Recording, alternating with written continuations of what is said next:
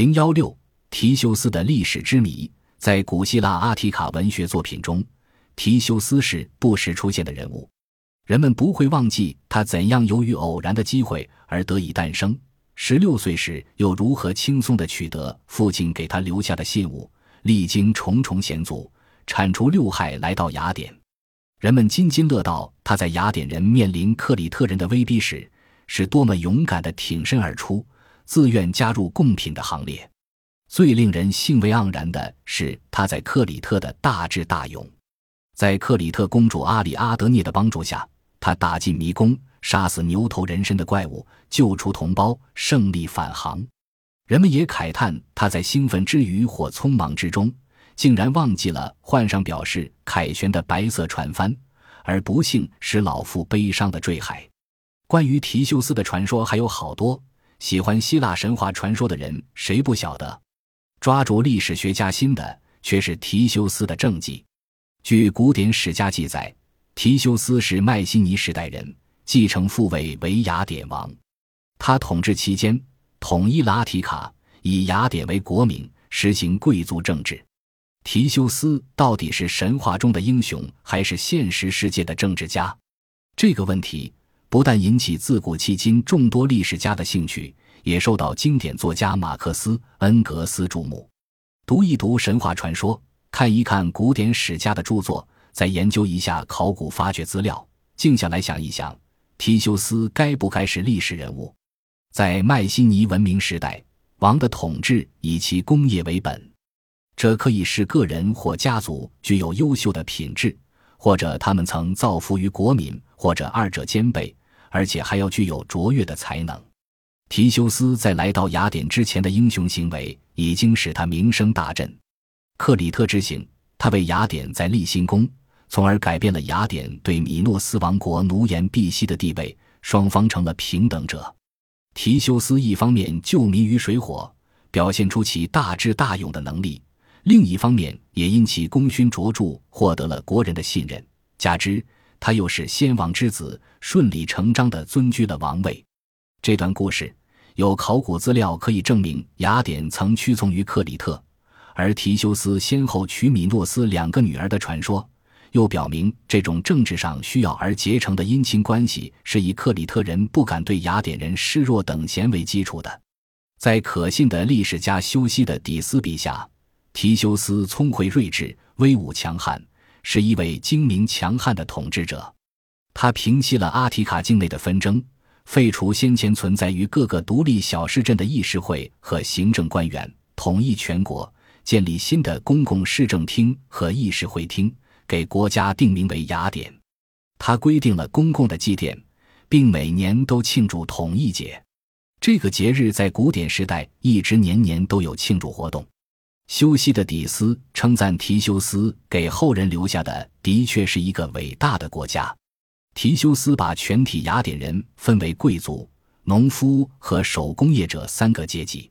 宗教的执司、官吏的选择、法律的教导与传播，以及一切神圣问题的解释和指导，他都委托贵族去办，使贵族在荣誉上、农夫在利益上、手工业者在人数上分别占优势，削减了王的权力。为此，荷马史诗中称雅典人为人民。亚里士多德在《雅典政治》中指出，提修斯是首先转向人民大众的人。他废弃了君主一人之治的政治。不幸，可能由于改革受挫，提修斯竟死在他乡。在迈锡尼时代的泥板文书中，也有提修斯这个名字。尽管出现在泥板文书中的提修斯绝不是雅典的那位政治家。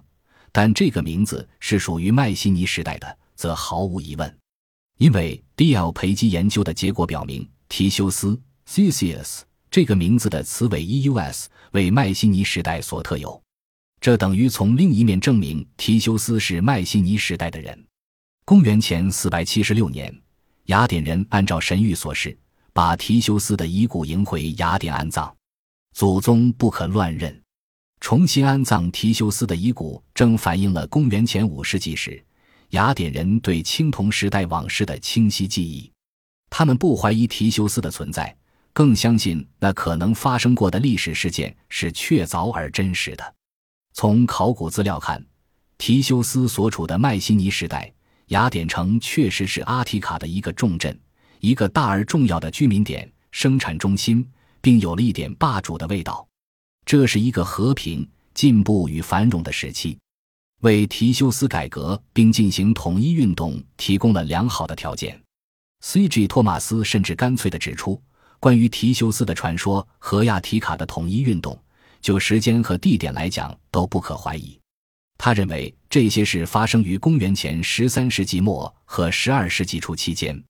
恩格斯称赞提修斯的改革跨出了摧毁氏族制度的第一步——家庭、私有制和国家的起源。见《马克思·恩格斯选集》，人民出版社一九七二年版第四卷。第一百零六页，马克思也曾提到，提修斯好像是公元前十三世纪下半叶雅典的巴塞勒斯，他的名字应该看作是这个时代或一系列历史事件的名称。摩尔根《古代社会》一书摘要，人民出版社一九六五年版第一百八十三页。提修斯到底是不是历史人物？有人指出，如果说提修斯统一了阿提卡。如何解释埃莱夫西斯迟至公元前七世纪才归统雅典？伯里等人就这样不含糊地问。还有不少人说，荷马史诗中关于雅典人的文字有后人杜撰之嫌，不可偏信。再者，神话传说也不是历史，自然更有人间。既然在迈锡尼文明时代，提修斯统一了雅典，以雅典为首都。和已经不像迈锡尼其他都城那样有大量泥板文书出土？也有人想到，在迈锡尼时代，提修斯已经立过雅典。到黑暗时代时，雅典国怎样了？在什么时候才成为真正的邦呀？提修斯即使是历史人物，也没那么早，他该是公元前八世纪的人口吧？这些问题至今还没有完美的答案。